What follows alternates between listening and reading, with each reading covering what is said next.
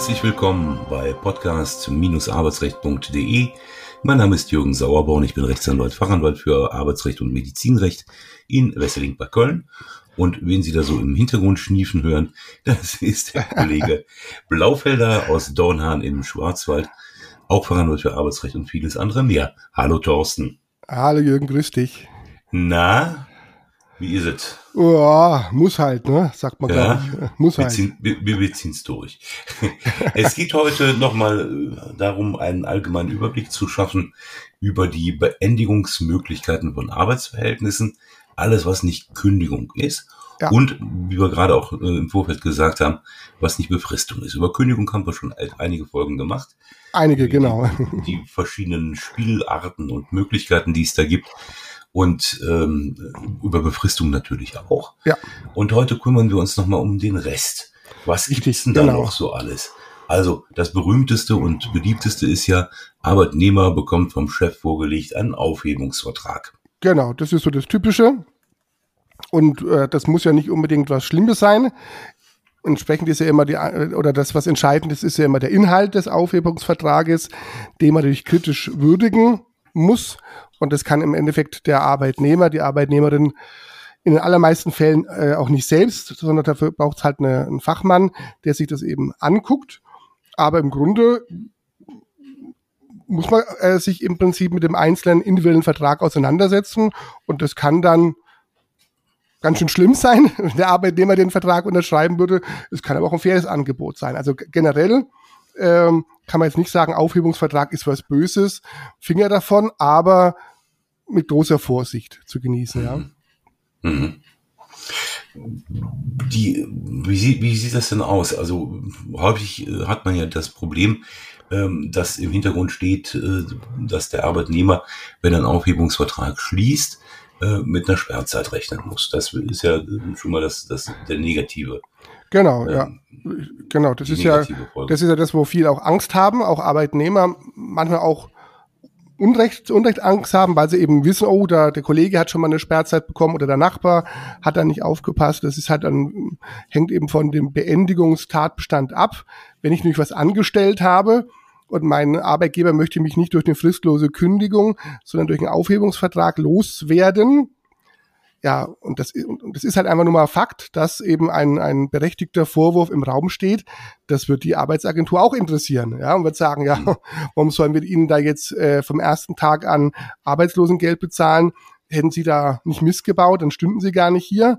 Andererseits, wenn der Arbeitnehmer aus gesundheitlichen, krankheitsbedingten, betriebsbedingten Gründen einen Aufhebungsvertrag unterschreibt und die Kündigung wäre als Folge so oder so gekommen. Das heißt, der Arbeitnehmer äh, hat so die Wahl zwischen Pest oder Cholera, dann kann man ihm nicht vorwerfen, hätte sich irgendwie versicherungswidrig verhalten. Und wenn es dann keine anderen Probleme mit dem Vertrag gibt, dann gibt es auch keine Sperrzeit. Also man muss da hm. ganz individuell nachforschen, äh, was liegt dahinter. Und wenn es tatsächlich so ist, das kann ja sein, man hat ein BEM-Verfahren durchgeführt, es gibt keine alternativen Beschäftigungsmöglichkeiten, der Arbeitgeber hat alles getan und würde sich jetzt eigentlich irgendwo gezwungen sehen zu kündigen, möchte das aber nicht. Äh, und die, ja, die sonstigen Bestandteile sind auch in Ordnung, dann ist es jetzt kein Thema für eine Sperrzeit. Aber das, wie ja. gesagt, das muss man im Einzelnen prüfen. Aber klar, die Angst davor, äh, ich bekomme dann kein da, Geld, ja. die ist da und, und ist auch gut so, dass sie da ist, weil ähm, sonst würden vielleicht viele gar nicht mit ihrem Aufhebungsvertrag äh, zu einer Anwältin oder zum Anwalt gehen. Äh, das ist schon wichtig. Ja, also Im Zweifel kann man sich ja auch dadurch helfen, dass man selbst die Arbeitsagentur aufsucht und einfach dort äh, nachfragt, kann ja. ich diesen Aufhebungsvertrag schließen? Ja, genau. Also das ist, also das, die Fälle habe ich auch schon gehabt in, in kritischen Fällen. Äh, kann ich mich erinnern, wo man wirklich nicht wusste oder wo man selbst die beiden Anwälte auf beiden Seiten sich nicht ganz sicher waren, äh, ja. wie sich da eine Arbeitsagentur verhält. Es ging da zwar schon auch um eine betriebsbedingte Beendigung, also keine verhaltensbedingte, äh, aber dennoch haben jetzt beide, beide Kollegen angeguckt und haben gesagt, ja, puh. Also keiner wollte im Endeffekt die, die, ähm, äh, ne, den, den, äh, seine Hände dann ins Feuer legen. Aber da hat man einfach nachgefragt, hat die, die, die Fakten dargelegt und dann kommt, kam äh, in jedem Einzelfall, wir haben das dann für jeden einzelnen Mandanten getrennt gemacht, diese Anfrage beim Arbeitsamt und es kam jeweils die Bestätigung, ne, ist alles in Ordnung? quasi mhm. Freigabe ist erteilt und dann war das Thema erledigt und hinterher kam dann auch nichts. Ja, also, mhm. aber wichtig ist bei der Gestaltung nur schriftlich anfragen und schriftliche Antwort. Also äh, nicht meinen, ich rufe da mal an und dann habe ich irgendjemanden dran, der mir, weil er genervt ist, schnell sagt, ja, ja, passt schon, passt schon, ja. Und dann äh, halbes Jahr später schlage ich da mit meinem äh, Antrag auf Arbeitslosengeld auf und dann heißt ja, we, wen haben Sie angerufen, wer hat was gesagt. Also wenn man mit den Behörden in, in Kontakt geht, da bitte schriftlich die Fakten ja. darlegen und auf eine schriftliche Aussage äh, bestehen. Mündlich, das ist nichts wert. Also das ist Z zumindest, äh, wenn es schon nicht schriftlich ist, äh, dass jemand anders noch dabei ist. Ja, ja, aber ich also, glaube auch, äh, in dem, also in dem Fall, den wir da vorgetragen haben, da hätte auch äh, Anruf nichts gebracht, weil allein sich den Sachverhalt vor Augen zu führen, hätte hat für denjenigen, der sich das durchgelesen hat, auch wahrscheinlich einiges an äh, Hirnschmalz bedeutet. Da kann man nicht mhm. einfach in einem Telefonat Ja oder Nein sagen. Ja. Mhm. Weil sonst wäre es ja komisch Insofern gewesen. einem überhaupt die Telefonnummer bekannt ist. Das, genau, das ist ja noch eine andere Frage. Genau, genau. Aber es war ja, wenn sie einem bekannt ist, ob sie auch mal durchkommt, ja. Genau, also von daher, im Zweifel ist es, genau. ist, ist es eine Möglichkeit, wenn man wirklich nicht sicher ist, da mal nachzuhaken, nachzufragen, um da einfach auf der, auf der sicheren Seite zu sein, ja. Gucken wir uns mal an, was so typischerweise mhm. in einem Aufhebungsvertrag geregelt ist ähm, Aufhebungsvertrag und Vergleich, also gerichtlicher Vergleich, ja. ähm, kann man sicherlich auch gleichsetzen. Ähnlich, also was, ja. man, was man typischerweise drin hat, ist natürlich das Beendigungsdatum. Wann ja. kommt der ganze Kram äh, zu einem Ende? Genau. Ähm, wie wickelt man das Arbeitsverhältnis bis dahin ab? Ähm, die Frage, ob äh, man freigestellt mhm. ist von der Erbringung der Arbeitsleistung bis zum Beendigungsdatum und äh, natürlich in den meisten Fällen auch die Zahlung einer Abfindung. Ja, genau, das ist so. Was, was haben wir noch?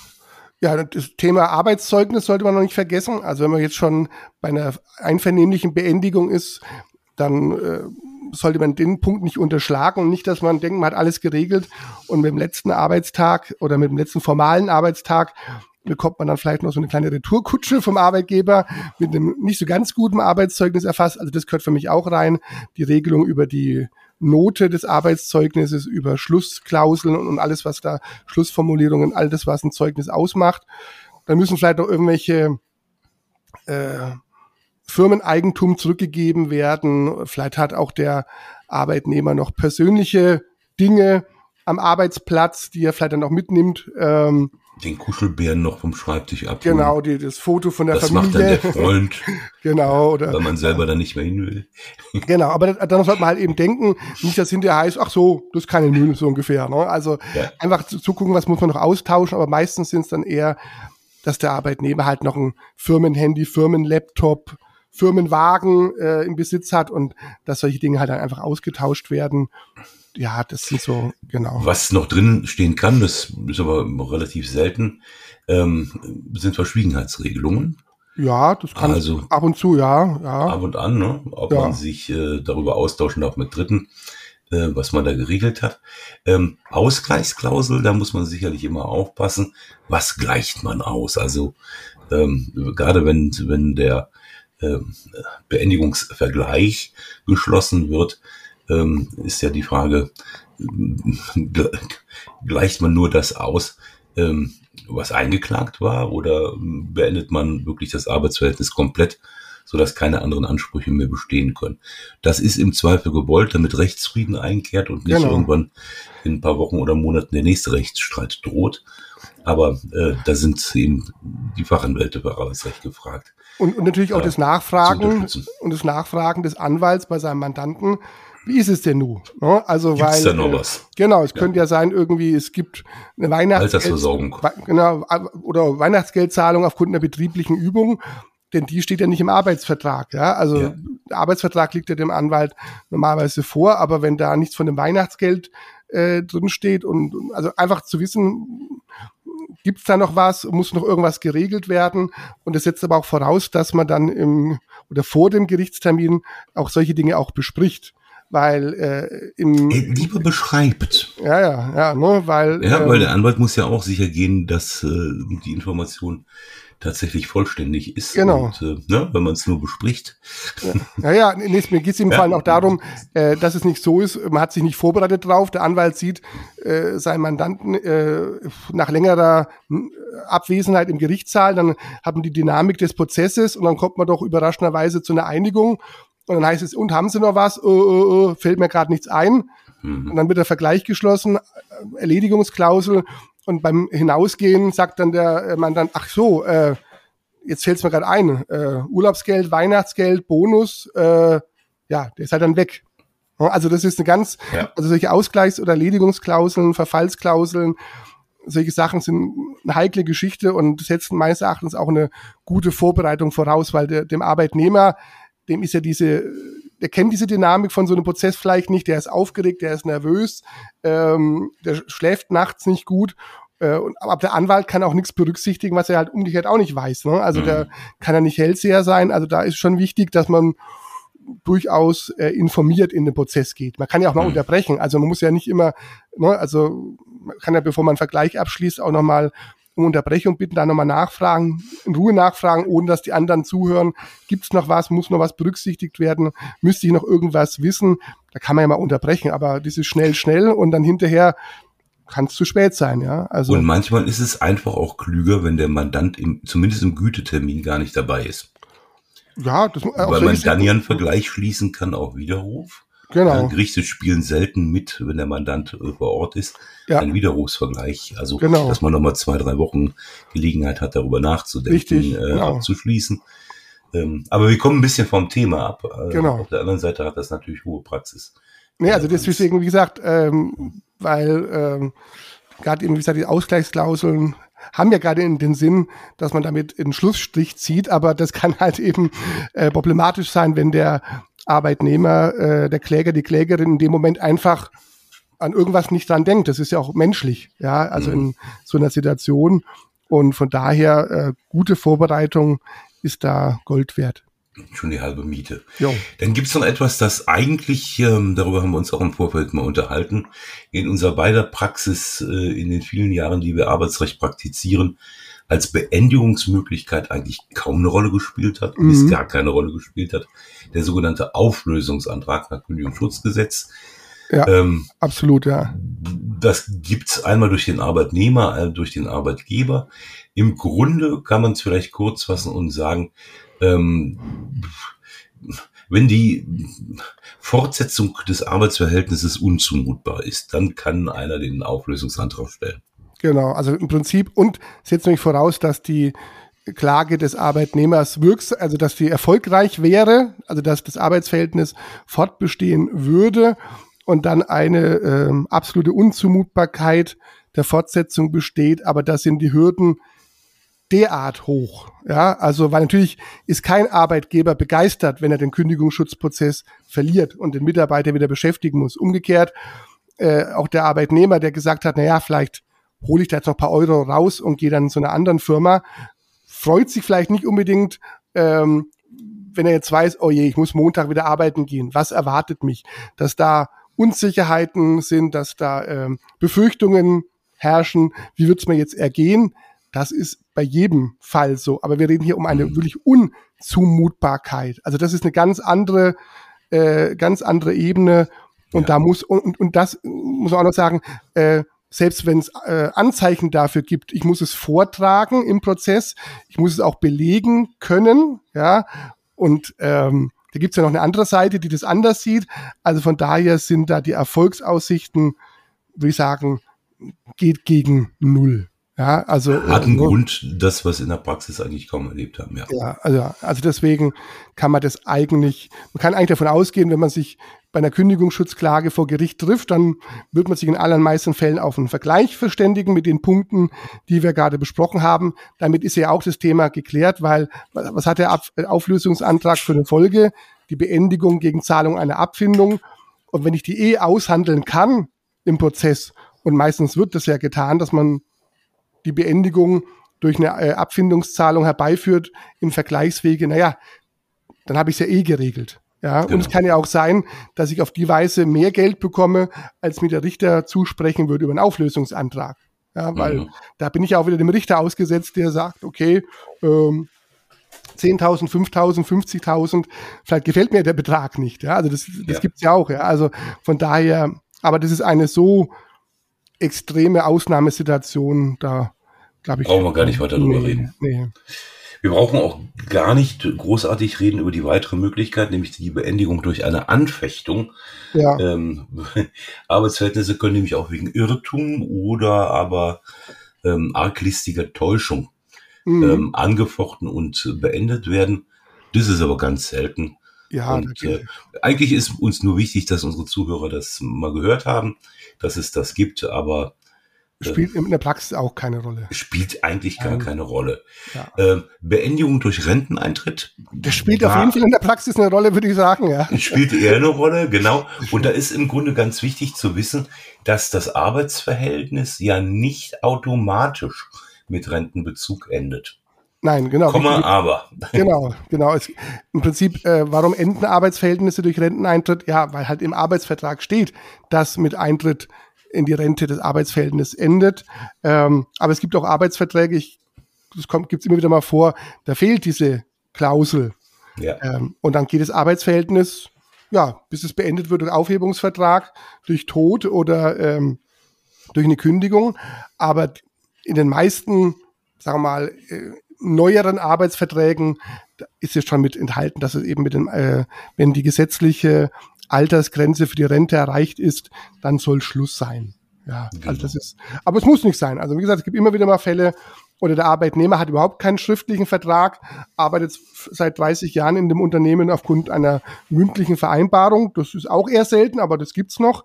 Ja gut, dann kann ja auch keine Altersgrenze vereinbart sein. Ja, also mhm, deswegen. Genau. Ja, aber an, ich glaube, an der Stelle ist, wäre für mich jetzt noch wichtig zu betonen, dass jeder für sich eben prüfen sollte, wenn er oder sie in einem entsprechenden Alter ist, zu gucken, was habe ich denn für Möglichkeiten. Ja, weil es gibt ja nicht nur die normale Rente, die Altersrente, sondern es gibt genau. ja auch Möglichkeiten wegen, ja. nur wegen, Schwer, wegen Schwerbehinderung oder ähm, anderen oder langjährig, ja. langjähriger Versicherung. Also es gibt ja in Deutschland sehr, sehr viele unterschiedliche Arten von Renten, die allerdings alle irgendwie tausend verschiedene Bedingungen haben.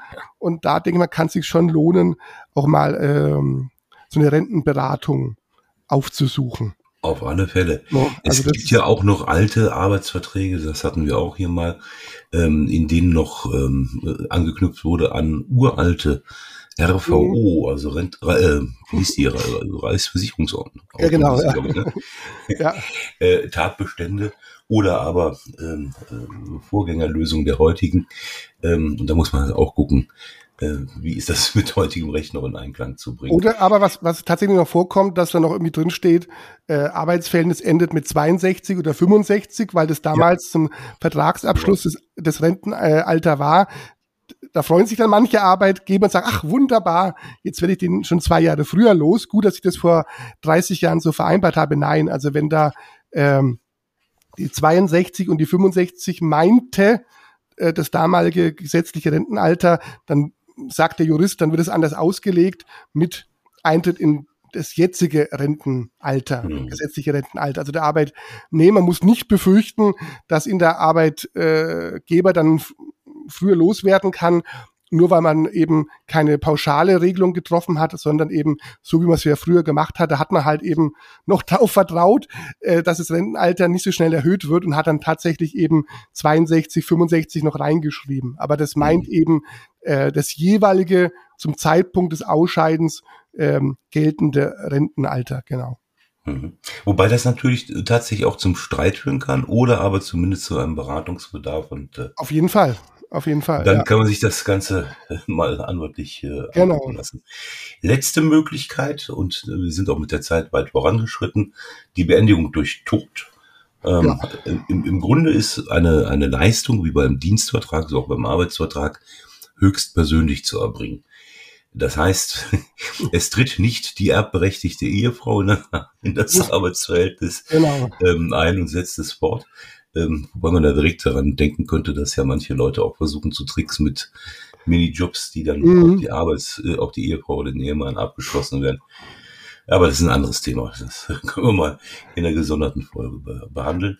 Ja. Also mit dem Tod endet dann auch das Arbeitsverhältnis. Genau, da muss es halt noch abgegolten werden. Es müssen halt äh, dann die bestehenden oder auch noch offenen Lohnansprüche gehen halt dann auf die Erben über. Dann geht's noch um Abgeltung, Urlaub, muss man, Zusatzurlaub, muss man gucken, also man muss es halt prüfen, was eben, äh, wie viele Urlaubstage dann äh, auf die Erben übergehen, aber da muss man sich auch wieder die jeweiligen Regelungen zum Urlaub angucken.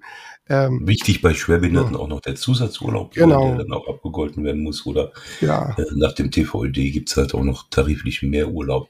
Aber das sind Fragen, ähm, da, da ist man als Laie wahrscheinlich überfordert und äh, sollte dann. Ja, also auch dann muss man halt auch dann vielleicht auch als Erbe dann mal eine Beratung aufsuchen. Es gibt ja auch Tarifverträge, genau. von denen ich kenne, die zum Beispiel noch irgendwie ein Sterbegeld vorsehen von ähm, drei, drei Monatsgehälter als Beispiel oder so, was ja auch dann ja. Ähm, nicht schlecht ist, weil auch äh, Sterben kostet Geld und, und Beerdigungskosten und, und, und, und, und. Also von daher ähm, kann es also auf jeden Fall auch sinnvoll sein, in so einer Situation äh, die nicht schön ist, aber auch da zu gucken, äh, es muss ja nicht immer mit Absicht sein, dass der, dass der Arbeitgeber dann äh, die Erben da irgendwie um Geld bringen will. Ne? Äh, aber zu wissen, was steht jetzt noch zu, was muss der Arbeitgeber vielleicht nicht mehr bezahlen, ne? oder was ja. ist da, aber ähm, das ist ja auch für den Arbeitgeber in der Regel nicht der Normalfall, dass ein Nein. Arbeitnehmer stirbt. Nein, aber, äh, aber, ne, aber es könnte vielleicht eine Gelegenheit sagen, zu sagen, ja, was die nicht wissen, ne, äh, ja. muss ich denen ja nicht auf die Nase binden. Also, dass man einfach auch guckt, äh, gerade beim Thema früher mit der Urlaubsabgeltung äh, und Tod, hat man ja auch andere Auffassungen gehabt, dass man gesagt hat, Urlaub ist was höchst Persönliches, Urlaub kann ich nicht vererben, also kann ich auch die Urlaubsabgeltung nicht vererben.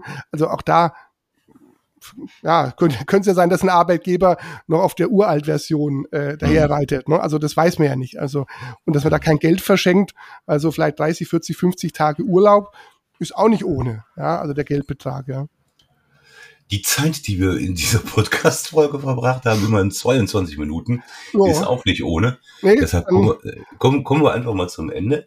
Ähm, nicht ohne darauf hinzuweisen, äh, dass äh, Sie unseren Podcast gerne auch bewerten können auf den diversen äh, Plattformen, ähm, sowohl mit Sternchen, Daumen rauf und äh, entsprechenden Kommentaren oder auch bei YouTube.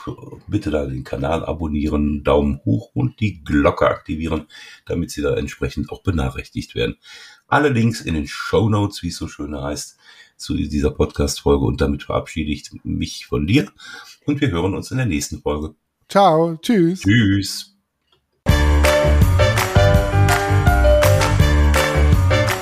Sie haben eine Kündigung oder Abmahnung erhalten, Ihnen wurde ein Aufhebungsvertrag angeboten oder Sie haben ein anderes arbeitsrechtliches Problem, dann wenden Sie sich gerne an die bundesweit tätigen Kanzleien der Moderatoren dieses Podcasts, die Rechtsanwälte und Fachanwälte für Arbeitsrecht Jürgen Sauerborn oder Thorsten Blaufelder, die Sie im Internet unter www.sauerborn.de oder www.torsten mit th-blaufelder.de finden. Haben Sie Anregungen, Lob oder Kritik zu dieser Folge des Podcasts, dann schreiben Sie uns eine Mail an redaktion@podcast-arbeitsrecht.de. Wenn Ihnen dieser Podcast gefällt, dann abonnieren Sie uns über die bekannten Podcast-Plattformen und bewerten Sie uns. Wir wünschen Ihnen einen angenehmen Arbeitstag.